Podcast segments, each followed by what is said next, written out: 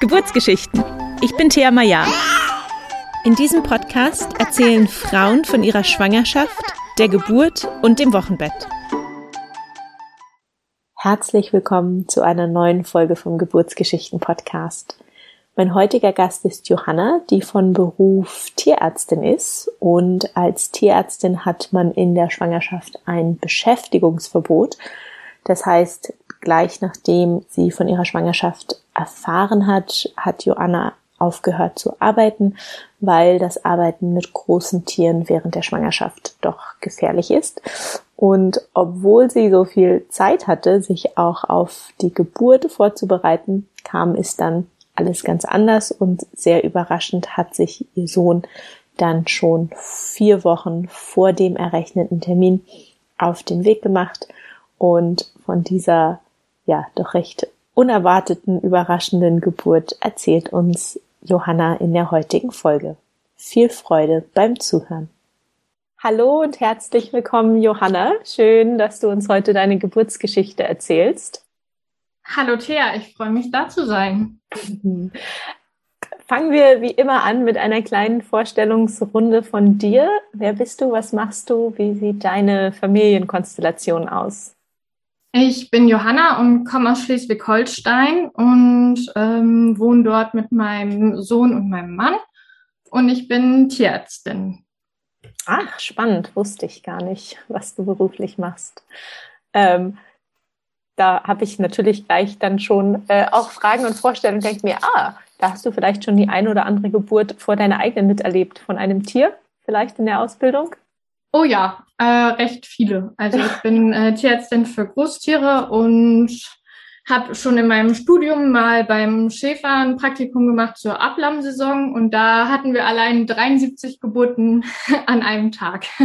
73 an einem Tag, wow. Ja, das war auch ein bisschen äh, heftig, aber da hat man schon viel gelernt, weil alle Großtiere kommen ähnlich auf die Welt mit den Vorderfüßen und dem Kopf zuerst und ähm, ja, bei den Schafen ist es halt relativ einfach für Frauen mit etwas weniger Kraft als die Riesenkerle dann zu üben und die Technik zu erlernen für die Geburtshilfe. Ah, auch faszinierend. Geburtshilfe bei Schafen. Ähm, vielleicht kommen wir später nochmal auf die Gemeinsamkeiten und Unterschiede dann auch zu äh, einer menschlichen Geburt zu sprechen. Aber steigen wir erstmal ein äh, mit deiner Schwangerschaft. War die Schwangerschaft geplant oder war es eine Überraschung für euch? Äh, es war eine totale Überraschung. Also geplant war es für einen etwas späteren Zeitpunkt. Und ähm, ja, wir hatten da überhaupt nicht mitgerechnet und wurden total überrascht, was ein bisschen verwunderlich ist, weil ich halt auch sonst in der Arbeit den Zyklus von den Pferden und den Kühen plane und da Besamungen vornehme. Aber ja, ähm, bei mir selber das irgendwie ein bisschen ausgesetzt hatte und ähm, wir da total überrascht wurden. Ach, muss ich auch gleich schon wieder schmunzeln und denke, ja, so kommt es manchmal, wenn man dann auf äh, die anderen Dinge schaut, also Zyklen von anderen oder anderen Lebewesen in deinem Fall und dann selber nicht mitkriegt, was passiert. Ähm, wie hast du denn dann gemerkt, dass du schwanger bist? Ja, ich hatte meine Periode nicht bekommen und dann haben wir zum Wochenende hin Besuch bekommen und ich habe so gedacht, ja, gut, jetzt sind schon fünf Tage drüber, aber manchmal ist es halt auch ein bisschen länger. Ich ähm, könnte ja aber guten Test machen vor dem Wochenende, ähm, um dann zu wissen, dass ich ruhigen Gewissens Alkohol trinken kann. Und dann ist mein Mann zur Apotheke gefahren und die Apothekerin hat direkt gesagt, ach, nehmen Sie lieber zwei Teste mit.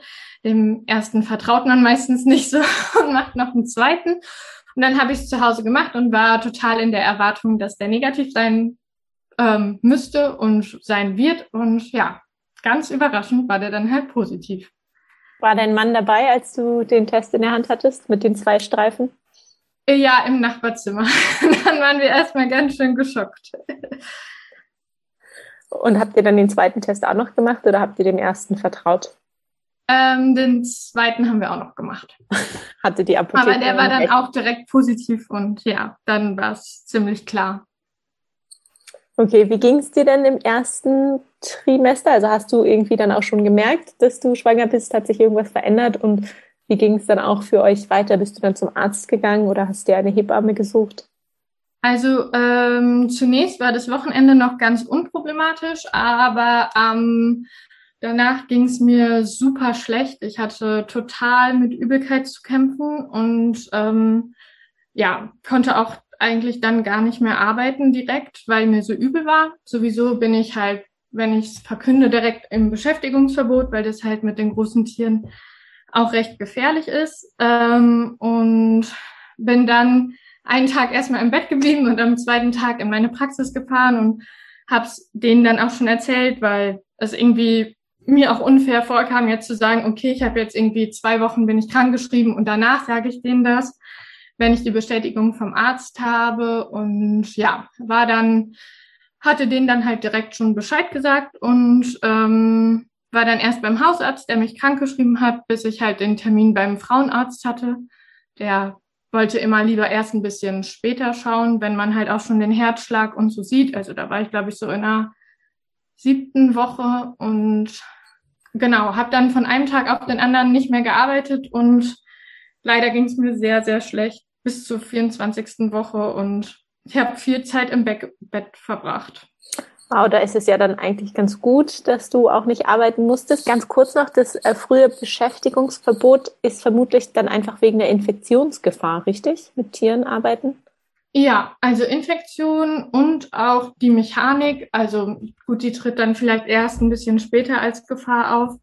Äh, und zusätzlich auch noch die Medikamente, die man ja verabreicht. Da verabreicht man halt auch täglich welche, die halt eine Schwangerschaft beenden würden. Und ah, ähm, okay. so ist das eigentlich dann, ist da gar keine Diskussion drum, sondern das ist klar, wenn man da schwanger wird. Also man kann noch auf eigenes Risiko arbeiten, wenn man es halt nicht erzählt, aber ähm, ich hätte gar nicht Auto fahren können oder irgendwas, weil mir so übel war. Und dann ja, du hattest gerade noch gesagt, die Mechanik. Was ja, wenn die Kühe einen einquetschen oder ein Pferd eintritt, also halt einfach, die sind ja nicht immer so kooperativ und verstehen das unbedingt. Also von daher ja. kann man da ja auch verletzt werden oder fallen oder. Ja, verstehe. Das heißt, äh, du warst dann von einem Schlag auf den anderen zu Hause. War das anstrengend auch oder vielleicht mental herausfordernd? Ähm, ja, ich konnte es eigentlich ganz gut so annehmen und habe dann alles so direkt verarbeitet und ähm, mich so voll eingestellt, dass mein Leben sich jetzt ändert. Ähm, mein Mann war auch im Homeoffice, also dafür war unsere Wohnung sehr klein, weil eigentlich äh, hatten wir uns die gesucht, auch in dem Glauben, dass wir beide halt den ganzen Tag unterwegs sind und er musste vor Corona jeden Tag ins Büro und dann aber zu Corona-Zeiten war das, ähm, war er den ganzen Tag im Homeoffice und ich war den ganzen Tag im Beschäftigungsverbot zu Hause im Bett. Und ähm, das war aber schön, weil er sich halt um mich kümmern konnte und halt immer da war. Und ja, ich habe dann ganz viel Podcast in der Zeit gehört und ähm, ja, hätte auch sehr gerne schon deinen Podcast gehört, den's, äh, den ich da noch nicht kannte. Und den gab es da auch noch gar nicht, wahrscheinlich. Ja. Fing ja dann erst äh, im zweiten Corona-Jahr quasi an. Ja. Ähm, hast du irgendwas gefunden, um mit der Übelkeit umzugehen? Hat irgendwas geholfen oder war einfach nur ständig übel und musstest du dich auch übergeben oder war es nur die Übelkeit? Äh, ich musste mich ständig übergeben. Ich habe alles wieder ausgespuckt, eine Zeit lang auch ähm, Flüssigkeit, also reines Wasser, was ich nicht bei mir behalten konnte. Ich habe auch sieben Kilo abgenommen ähm, und war immer kurz da vor der Krankenhauseinweisung. Ähm, und geholfen hat mir irgendwann die Womex-Tabletten in der Nacht zu nehmen, weil ich sonst halt mir von den Womex-Tabletten wieder übel wurde oder die auch gar nicht drin geblieben sind. Und wenn ich sie halb schlafend irgendwie um drei Uhr nachts genommen habe, habe ich die Nebenwirkungen verschlafen und war dann am nächsten Morgen ähm, ja etwas besser drauf und irgendwann hat sich das dann halt zum Glück so ein bisschen ausgeschlichen. Aber sonst habe ich alles probiert und nichts wirklich für mich gefunden. Oh wow. Und du hast gesagt, bis zur 24. Woche und dann ging es langsam besser. Ja. Okay. Äh, in der Zeit, wie habt ihr euch da schon also entweder du allein oder ihr als Paar euch auf die Geburt vorbereitet und auch es war ja, äh, wie du schon gesagt hast, Corona-Lockdown. Wie war das überhaupt mit den Arztbesuchen? Bist du da alleine hingegangen? Durfte dein Partner mitkommen? Ähm, beim Arzt war ich immer allein. Da konnte er auch nachher gar nicht mitkommen. Ähm, und dann habe ich mir auch, wie in mehreren Podcasts empfohlen, ziemlich schnell eine Hebamme gesucht und hatte sogar das Glück, eine zu finden, die als Beleghebamme halt auch mitkommt. Ähm, dafür musste ich dann in die nächste Stadt fahren, die so eine halbe Stunde Autofahrt entfernt ist, ähm, weil dort können halt Beleghebammen mitkommen. Und ja, da ich halt recht früh von der Schwangerschaft wusste, denke ich, hatte sie einfach noch Zeit und ähm, sie war aber auch mal da und dann haben wir die Herztöne auch abgehört und dann konnte mein Mann die auch hören. Und ja, die war zum Glück äh, vorsichtig wegen Corona, aber nicht ängstlich und hat ihre Besuche ganz normal wahrgenommen und einem da echt ein gutes Gefühl vermittelt. Ach schön. Und das heißt, du hast oder ihr habt das Krankenhaus ähm, aufgrund der Hebamme ausgewählt. Ja, genau. Das habe ich mir dann halt auch angeguckt. Das äh, ja, war ein kleines Krankenhaus und ähm, ich hätte auch gerne im Geburtshaus entbunden, aber das gibt's halt bei uns in der Nähe nicht. Und dann ähm, schien mir das so als Alternative dem am nächsten. Schön. Und wie ging es dir denn dann nach der 24. Schwangerschaftswoche? Konntest du dann die Schwangerschaft auch ein bisschen genießen? Ja, auf jeden Fall. Dann habe ich auch die freie Zeit genossen und ähm, da ging es mir deutlich besser und ähm, ja, dann habe ich alles wieder aufgeholt, was ich an Gewicht so verloren hatte und ähm, habe mich gefreut, dass ich wieder essen konnte. Äh, weiß man ganz neu wieder zu schätzen nach so einer langen Zeit, wo man nicht so viel essen kann. Ja, schön. Und äh, habt ihr bei der Hebamme einen Geburtsvorbereitungskurs gemacht oder habt ihr ähm, woanders noch zusammen als Paar euch vorbereitet auf die Geburt? Ähm, den haben wir online gemacht und bei einer anderen Hebamme, weil meine das nicht angeboten hat. Aber das war eigentlich auch total nett. Ähm, und man hat es halt über Zoom zu Hause gemacht, ähm, was aber, also ich habe keinen, keinen in Präsenz gemacht, aber es war trotzdem, man konnte einfach in Jogginghose vor dem Sofa sitzen, sich zwischendurch was zu essen holen und immer, was man so gehört hat, zusammen auch direkt verarbeiten. Und ja, wir haben so gedacht, dass gar nicht so ein Riesennachteil ist, dass der online stattfand, nur dass man halt natürlich die Leute nicht so persönlich kennengelernt hat, obwohl wir auch immer in Teams aufgeteilt waren. Und tatsächlich treffen wir uns jetzt immer noch einmal im Monat ähm, mit den Leuten vom Geburtsvorbereitungskurs. Und ja, der war ähm, wirklich gut. Sie hat echt viele Sachen gesagt, dass man, was für Rechte man unter der Geburt hat, dass man die einfordern soll und auch gut aufs Stillen vorbereitet. Ähm, einfach so richtig Klartext geredet und ähm, dass man Bescheid wusste, was so auf einen zukommt. Oh wow, das klingt nach ähm, einem sehr guten Geburtsvorbereitungskurs. Weil oft, ähm, ja, finde ich, werden manche Dinge einfach nicht angesprochen, aber das klingt gut äh, oder so, als seid ihr da gut vorbereitet worden. Ja, ähm, da waren wir auch total zufrieden und auch die anderen, die wir jetzt noch treffen. Ähm, ja, es ist nett, dass es sogar halt online so gekommen ist, dass wir uns jetzt aber in Präsenz treffen und die Kinder sich kennenlernen und so. Das ist echt schön. Ja, das klingt super. Wie fing denn dann die Geburt an, beziehungsweise wie hast du gemerkt, jetzt geht's los? Ähm, ja, wir waren erst noch in der Heimat, ähm, zu Weihnachten nämlich war das, äh, und die ist so 450 Kilometer entfernt.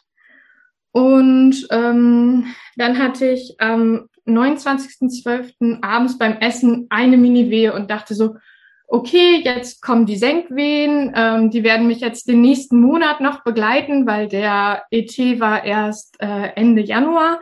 Und ähm, ja, dachte, okay, das ähm, wird jetzt so ganz langsam, also nicht losgehen, sondern das sind die Senkwehen und mein Körper bereitet sich vor. Aber dann sind wir halt am nächsten Tag die fünf Stunden in den Norden gefahren und als wir eine halbe Stunde zu Hause angekommen war, ähm, lag ich auf dem Sofa, um mich von der Fahrt zu erholen und konnte halt riesen Tritte sehen. Also der Fuß von meinem Sohn kam ungefähr zehn Zentimeter aus meinem Bauch raus und es war halt schon echt ungewöhnlich weit. Und dann bin ich aufgestanden und habe halt gemerkt, dass ähm, Fruchtwasser austritt oder ich, dass es auf jeden Fall nass wird. Und ja, da ich eigentlich gar keine Probleme mit Inkontinenz hatte, war mir ziemlich schnell klar, dass das Fruchtwasser gewesen sein muss und er deswegen halt auch so weit treten kann und ja, dass es jetzt losgeht. Und das war auch ein bisschen so die Krux, weil das war an Tag 35 plus 6 und in dem Krankenhaus, wo ich entbinden wollte, kann man erst ab 36 plus 0 entbinden, da die keine Kinderintensivstation haben und der Kinderarzt auch nicht immer vor Ort ist. Und 35 und dann, plus 6 zählt noch als Frühchengeburt, richtig? Genau. Und das war um 21 Uhr abends. Dann habe ich erstmal meine Hebamme angerufen. An Silvester war das. Äh, nee, das war am 30.12., genau. Um äh, 21 Uhr abends und habe gesagt, ja, was sollen wir machen? Und sie hat auch gesagt, wahrscheinlich wird die Geburt erst bei 36 plus 0 stattfinden, aber fahr halt lieber ins näher gelegene Krankenhaus, wo die Kinder intensiv ist, weil er halt dann einfach noch so klein ist und jetzt gerade am Stichtag und ähm, ja, ich wünsche dir alles Gute und dann musste ich leider ohne sie ins andere Krankenhaus. Weil sie dort als Beleghebamme keinen Vertrag hatte, um dort die Geburt zu begleiten. Ja, da können gar keine Beleghebammen mitkommen. Oh, wie war das für dich in dem Moment? Ja, da war ich recht ähm, trotzdem recht positiv und habe gedacht, okay, schade, aber wir machen jetzt das Beste raus. Wir mussten halt noch die ganzen Sachen packen. Wir hatten noch gar nicht damit gerechnet und wurden wieder überrascht. Wir hatten gerade erst unser Auto ausgepackt und hatten all unsere Taschen voll mit Wäsche, weil wir ja ähm, zehn Tage in der Heimat waren und äh, alles irgendwie eingepackt hatten. Da mussten wir erst alles auspacken, um dann alles neu zu packen. Dann hatte ich da im Kreissaal angerufen und gesagt, dass wir jetzt kommen. Und die meinten, oh, dann kommen sie aber mit dem Rettungswagen. Ähm, da habe ich gesagt, oh, das hatte ich jetzt eigentlich nicht vor. Wir fahren halt auch nur unter zehn Minuten und der Kopf saß schon lange tief. Also da war ich mir auch sicher, dass da nichts passiert. Und dann, ja, haben wir alles zu Ende gepackt und uns auf den Weg gemacht. Hattest du denn dann schon Wehen zu der Zeit oder war es nur, weil die Fruchtblase geplatzt war, dass ihr dann sofort ins Krankenhaus gefahren seid? Äh, nur weil die Fruchtblase geplatzt war, genau. Okay. Und die Hebamme auch sagte, wir sollen, haben halt schon noch so zwei, drei Stunden Zeit, aber dann sollten wir schon mal dahin und das checken lassen und uns vorstellen. Okay. Und was ist dann passiert, als ihr im Kreissaal angekommen seid? Hm, wir mussten erstmal im Krankenhaus zum Corona-Test oder ich dann zum Schnell- und PCR-Test und ähm, dann hatten wir leider ein nicht so schönes Erlebnis mit der Hebamme, die uns empfangen hat, aber ohne Namensschild und wir wussten überhaupt nicht, wer das war und die sagte, Sie laufen aus, warum machen Sie denn Sonnenschweinkram? Und ähm, ja, ich dachte, äh, ja, hatte ich mir jetzt auch nicht ausgesucht, dass es heute stattfindet. Ähm, dann hat sie noch gesagt, oh, 35 plus 6, das ist ja schade. Dann muss der Kleine direkt getränkt werden nach der Geburt von der Mutter. Und ich dachte, vielleicht können wir das Kind jetzt erstmal bekommen, bevor wir darüber reden, dass es dann halt weg muss von uns, weil das hat mich schon stark verunsichert und ja, war eine nicht so schöne erste Begegnung. Und ähm, dann kam aber die Ärztin, die alles soweit untersucht hat und gesagt, dass es hat, dass es soweit in Ordnung ist. Ich wurde unter Antibiose gesetzt und sie meinte, wenn jetzt keine Wehen auftreten, besprechen wir das morgen mit der Visite. Aber es kann auch sein, dass wir es noch bis zu einer Woche halt warten, ähm, um die Geburt einzuleiten. Das alles erst nochmal kein Drama. Die hatte uns also dann erstmal wieder ähm, beruhigt und dann ist mein Mann dann nach Hause gefahren und ich bin auf ein Zimmer mit einer anderen Frau in ein Wehenzimmer gekommen. Ja, ganz kurz für die, die das vielleicht nicht äh, so wissen, die Antibiotika werden gegeben einfach wegen der Infektionsgefahr, wenn die Fruchtblase platzt, weil dann ist das Kind ja auch nicht mehr geschützt von der Fruchtblase. Genau, und ich hatte ja auch noch keinen Streptokokkenabstrich, das halt ähm, der erst später gemacht wird. Okay, dann warst du im Wehenzimmer. Ja, da war ich mit einer anderen Frau zusammen, die auf ihre Einleitung wartete, aber die sagte schon, es ist so viel los, deswegen werde ich die ganze Zeit nicht eingeleitet. Ich lieg schon die dritte Nacht hier, ohne zu schlafen, weil ich immer mit Frauen auf einem Zimmer bin, die wen bekommen, während ich halt keine bekomme und warte. Und dachte, okay, ja gut, dann hat sie ja vielleicht diese Nacht Glück und kann schlafen, aber um ein Uhr nachts ging es dann äh, auch bei mir los mit den Wehen und auch ziemlich schnell, ziemlich regelmäßig und heftig. Und ähm, ja, dann war das ein bisschen unglücklich, weil ich natürlich irgendwie versucht habe, leise zu sein, damit die andere Frau endlich mal schlafen konnte, aber ich auch kein Nachtlicht hatte, also kein richtiges Licht hatte, sondern nur das Deckenlicht hätte anmachen müssen.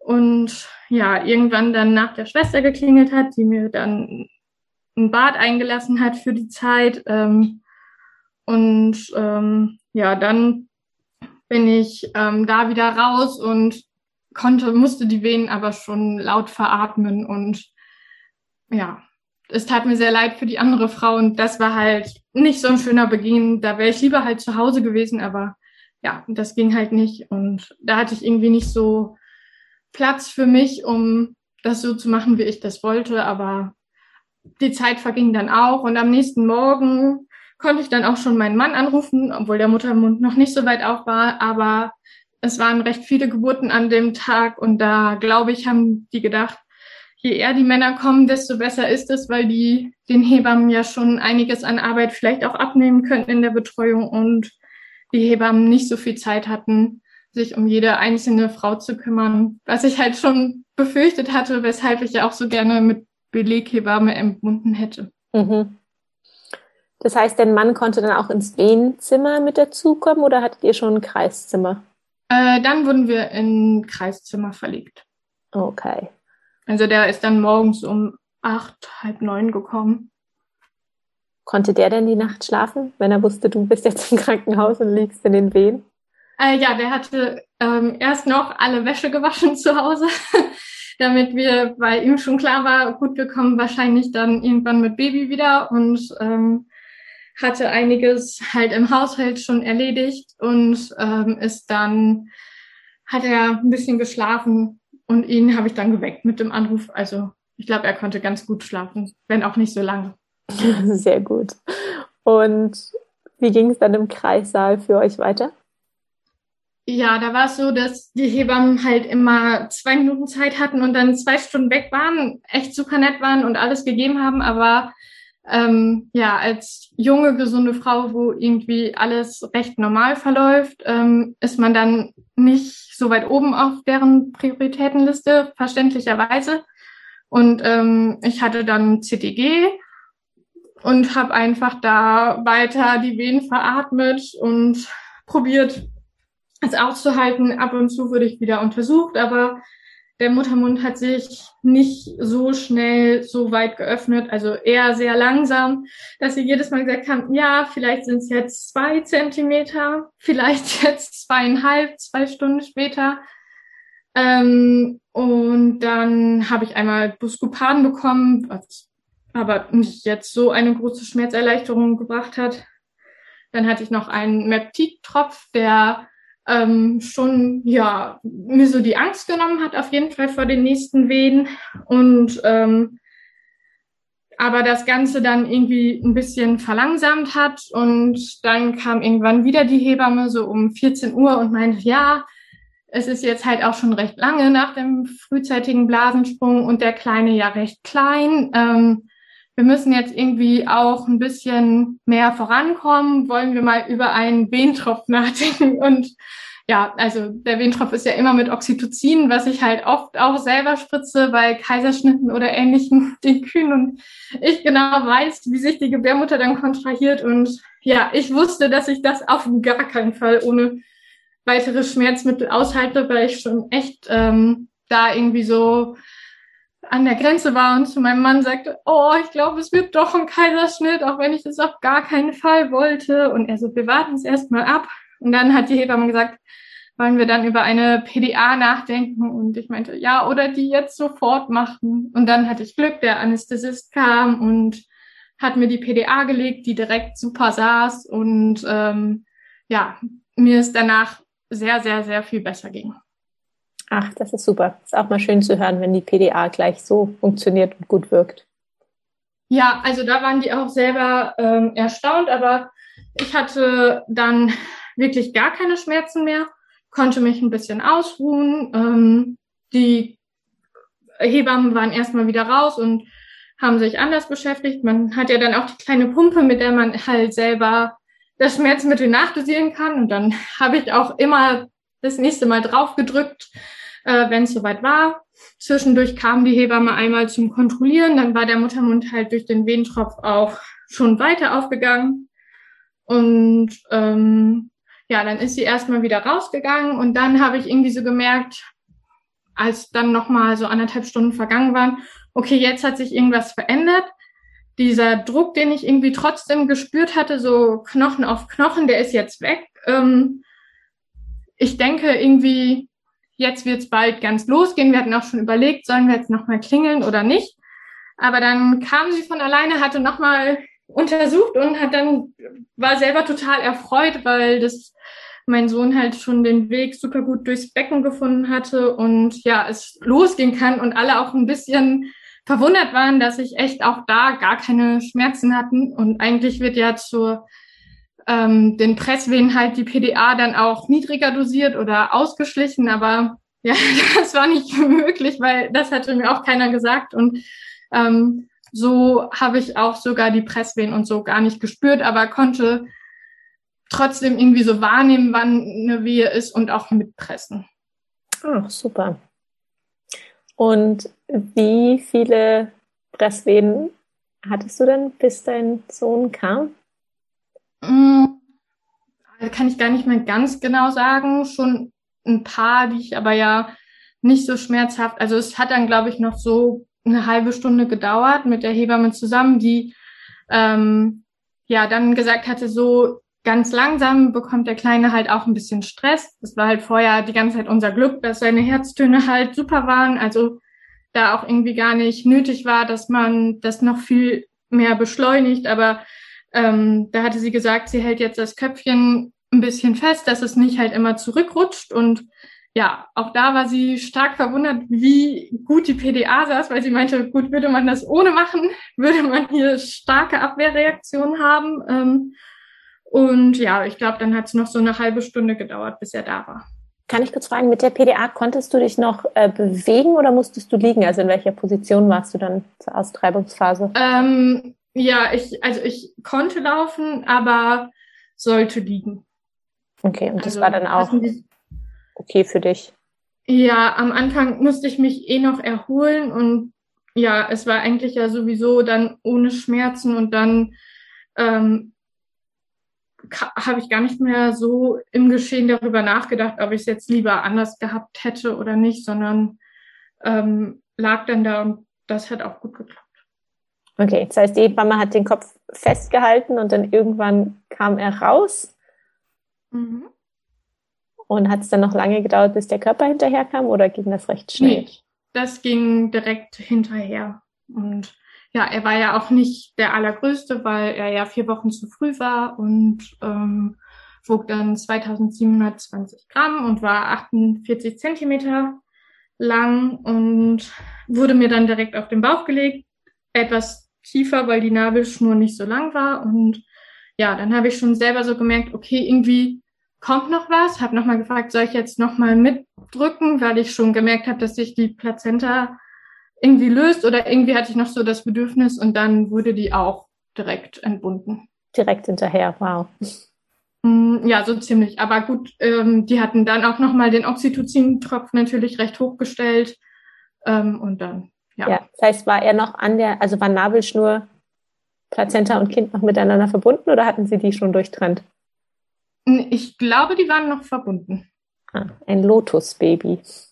Und dann haben sie die durchtrennt und dann konnte er halt auch, ähm, genau, halt weiter oben bei uns liegen. Und ja, da war eine sehr nette Kinderärztin, die die ganze Zeit nur beobachtet hatte, dass wir halt bonden können, aber dass soweit alles okay mit ihm ist. Ähm, ja, und dann war er erstmal eine halbe Stunde bei uns äh, und dann hatte sie ihn mitgenommen, um einmal ihm Sauerstoff noch zu geben und ähm, ihn durchzuschecken. Und dann kam er aber auch schnell wieder zurück. Das heißt, er wurde ja dann auch am Tag 37 plus 0 geboren. Äh, 36 plus 0, ja. Entschuldigung, meine ich 36 plus 0. Ähm, das heißt, er, er hat dann auch gar nicht mehr als Frühchen quasi gegolten. Ähm, Ja, genau. Oder ab 36 plus 0 darf man die Babys halt bei sich behalten. Also okay. ähm, das war total schön. Also gar nicht, wie die Hebamme gesagt hatte und einfach ganz unnötig irgendwie schon Stress zu machen, weil ja, sie hatte dann auch irgendwann gesagt, gut, ich entscheide das halt ja auch gar nicht. Ähm, aber das war total schön, dass er dann bei uns bleiben konnte. Und hast du ihn gleich gestillt? Äh, ja, schon im Kreissaal haben wir ihn einmal angelegt. Da hatte die Hebamme geholfen und ähm, zum Vermessen und Wiegen kam dann halt witzigerweise die erste Hebamme wieder, die ich denke einfach, das war auch dem Stress geschuldet, dass sie so schlecht drauf war, weil da war sie deutlich netter und ja, war dann irgendwie auch schön, dass wir auch mit ihr einen guten Abschluss hatten. Also wir waren dann quasi einmal alle Schichten durch, bis wir sie wieder hatten, weil es dann halt bis 18 Uhr am 31.12. gedauert hatte, bis er zur Welt gekommen ist. Ah, direkt zum Jahreswechsel. Das heißt, ihr habt dann wahrscheinlich noch im Krankenhaus äh, das neue Jahr eingeläutet? Ja, wir sind dann ähm, auf ein Familienzimmer gekommen und ähm, mein Mann musste dann nochmal zum Corona-Test. Der musste halt die ganze Zeit während der Geburt die FFP2-Maske tragen. Ich zum Glück nicht. Ich musste die gar nicht aufhaben, aber als dann klar war, dass wir ein Familienzimmer bekommen, ist er zum Corona-Test nochmal ähm, gegangen und ich bin mit meinem Sohn schon aufs Zimmer gekommen. Und da war es dann genau 21 Uhr und da hat sich meine Familie mit Freunden zum Zoom-Meeting verabredet. Und wir hatten gar keinem erzählt, dass wir ins Krankenhaus fahren und die Fruchtblase geplatzt war. Und dann hatte ich mich schon mit ähm, Finn und Johanna ähm, angemeldet, im Zoom und alle waren total überrascht. Und ja, meine Mutter hat es gar nicht verstanden und war völlig außer Rand und Band, weil ähm, niemand damit gerechnet hatte und alle uns noch am 30. gesehen hatten, bevor wir halt hochgefahren sind. Und ähm, ja, alle dann das äh, direkt mitfeiern konnten und das eine super witzige Art war zu verkünden, dass der Kleine jetzt da ist. Ach, wie schön. Und wie habt ihr dann die erste Nacht im Krankenhaus verbracht? Hm, als mein Mann da war, ähm, gab es dann halt um zwölf Feuerwerk, was ähm, wir sehen konnten, weil das Krankenhaus, äh, wir recht hoch im Krankenhaus waren und das war echt total schön, das so zu dritt irgendwie schon zu erleben. Und dann mussten wir den Kleinen ganz viel kuscheln und ganz warm halten, weil er halt ein bisschen Schwierigkeiten hatte, die Temperatur zu halten. Und ähm, ja, wir waren beide so total unter Hormoneinfluss und ja, irgendwie an Schlaf war gar nicht so zu denken. Wir waren auch gar nicht so müde und mussten halt alle zwei Stunden aufstehen, um zu stillen, weil ja, ähm, er einfach ja recht früh war und da das mit dem Blutzucker und so und der Temperatur weiter kontrolliert werden musste und er regelmäßig angelegt werden musste. Und ähm, ja, dann haben wir die, den Jahreswechsel so direkt als Familie verbracht. Wie schön. Wie lange wart ihr dann im Krankenhaus? Ähm, da waren wir drei Tage, so was in dem Krankenhaus Standard ist und wurden dann an einem Sonntag entlassen, was uns auch in ein bisschen Schwierigkeiten brachte, weil wir ja, wie gesagt, noch nichts vorbereitet hatten zu Hause. Äh, wir hatten auch noch keine Windeln und da mussten wir ein bisschen was aus dem Krankenhaus einpacken. Und dann hatten die gesagt, oh, brauchen Sie noch was? Sollen wir Ihnen was mitgeben? Und wir dachten, ach, wir haben schon alles hier in den Taschen an Windeln und Vorlagen und sowas. Hatten wir nicht zu Hause, aber ja. Und wie war es dann, den Kleinen nach Hause zu bringen? Ähm, total verrückt. Also auch die Sachen, die wir hatten, waren halt alle ähm, viel größer als der kleine Mann. Der passte kaum da rein. Äh, oder überall war noch Kleidung und das Baby war so winzig. Ähm, ja, zum Glück hatten wir so schon einiges, weil meine Schwester uns total viel genäht hatte und meine Mutter irgendwie Buddies gekauft hatte. Aber ja, ich wollte das irgendwie alles in der Zeit machen, wo wir dann nach dem Besuch wieder da waren und weil wir so total überrascht waren, war ich aber super froh, dass meine Mutter und meine Schwester uns schon so ausgestattet hatten. Und dann ist aber mein Mann noch zu Freunden gefahren, die halt auch ein kleines Baby hatten, was äh, ähnlich klein war und uns zum Glück auch mit weiteren ganz kleinen Windeln und ganz kleinen Anziehsachen ausstatten konnten. Schön. Wie ging denn eure Stillbeziehung dann weiter? Hat es gut geklappt? Ähm, ja, also er war halt am Anfang recht schläfrig und wir mussten ihn halt immer wecken und auch wach halten, ähm, dass er halt die äh, alle zwei Stunden trinken konnte. Und am Anfang hatte er etwas Probleme, ähm, den Mund so weit aufzumachen und halt das richtig zu fassen, aber ähm, das war total nett in dem Krankenhaus. Wir konnten jederzeit ähm, klingeln, uns wurde immer geholfen. Die haben total darauf geachtet, dass es funktioniert. Und ja, ich weiß noch, einmal kam halt eine ähm, Hebamme dann auf und hat geguckt und hat einmal ihm so richtig gezeigt, wie das ging. Und ich glaube, vielleicht auch irgendwie so eine Kieferblockade oder so ein bisschen gelöst, weil danach ähm, funktionierte es dann richtig gut. Schön. Und wie lange hast du deinen Sohn gestillt oder stillst du immer noch? Äh, ich still immer noch. Dein Sohn ist jetzt? Ähm, der ist jetzt knapp neun Monate. Neun Monate, okay. Und äh, wie war denn dann das Wochenbett? Konnte denn dann wenigstens deine Beleghebamme, die nicht bei der Geburt dabei sein konnte, zu dir ins Wochenbett kommen?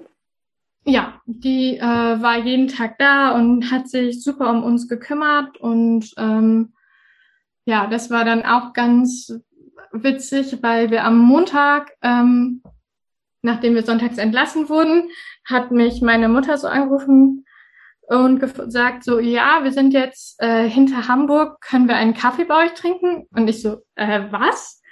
Und dann hat sich meine Familie ins Auto gesetzt und sind einfach die fünf Stunden zu uns gekommen, um den Kleinen zu begrüßen. Ähm, was ja auch im Nachhinein immer noch total schön ist, weil ähm, die einfach die ganze Zeit auf sich genommen haben, um dann halt zwei Stunden bei uns zu sein, einen Kaffee zu trinken und den Kleinen zu sehen. Aber ähm, ja, so verrückt und dann halt alle wieder zurückgefahren sind, zufälligerweise. Ja, weil meine eine Schwester arbeitslos, die andere ähm, hatte eh Homeschooling und konnte das von unterwegs machen und meine Mutter hat frei und mein Vater konnte auch sich frei nehmen und ja, haben die uns total überrascht und ja, das war sehr schön. schön. Super. Genau, und der Kleine hatte dann aber, äh, was die Hebamme auch ähm, schnell erkannt hatte, war der halt etwas gelb, so dass wir am Mittwoch ähm, nochmal ins Krankenhaus mussten, um den Bilirubinwert zu testen. Und der war dann genau grenzwertig, so dass wir eine Nacht noch wieder ins Krankenhaus mussten zur Lichttherapie. Okay. Aber dann ging es ihm nach einem Tag besser. Ja, da hat man deutlich gemerkt, dass er dann auch etwas fitter war und ähm, dann hat er ähm, ziemlich schnell auch wieder sein ähm, Geburtsgewicht erreicht und da konnten wir dann alle drei Stunden stillen, was dann halt schon ähm, für mehr Schlaf bei uns allen auch gesorgt hatte. Ähm, und ja, dann war es nur so bei uns ein bisschen stressig, weil mein Mann noch die Verteidigung von seiner Doktorarbeit am 14. Januar hatte und wir am Tag danach noch umziehen mussten, weil unsere Wohnung ja schon für zwei Leute zu Hause zu klein war und mit Baby absolut zu klein. Und ähm, ja, da stand einfach so eine stressige Zeit bei uns an, dass hätte man im Vorhinein auf jeden Fall anders planen sollen oder konnte man aber auch nicht, weil der, dieser Termin auch schon lange feststand und ja, das mit der Schwangerschaft ja nicht so geplant war mit dem Geburtstermin und äh, da dann viel bei uns so auf einmal kam. Ich hoffe, ihr hattet ganz viel Unterstützung aus dem Freundeskreis und der Familie beim Umzug mit Baby. Ja, auf jeden Fall. Die ähm, Schwiegereltern waren da und hatten schon die Wohnung vorbereitet und dann war meine Familie da. Da musste man mit Corona halt auch ein bisschen schauen. So viele konnten nicht helfen, aber meine Mutter hatte die ganze Zeit den Kleinen und die anderen haben mir beim Packen geholfen und alles rübergetragen, so dass das echt gut gelingen konnte und wir dann in der anderen Wohnung war. Meine Schwester ist noch mit ihrem Freund eine Woche da geblieben, um beim Auspacken noch zu helfen und so. Das war echt schön. Das klingt gut. Dann danke ich dir sehr für deine Zeit und deine schöne Geschichte, liebe Johanna. und wünsche dir und deiner Familie weiterhin alles Gute. Vielen Dank. Wenn dir die heutige Folge gefallen hat und du etwas für dich mitnehmen konntest, würde ich mich sehr freuen, wenn du diese Folge und den Podcast mit anderen teilst oder bei deinem Podcast-Anbieter eine 5-Sterne-Bewertung für den Podcast abgibst. Vielen Dank.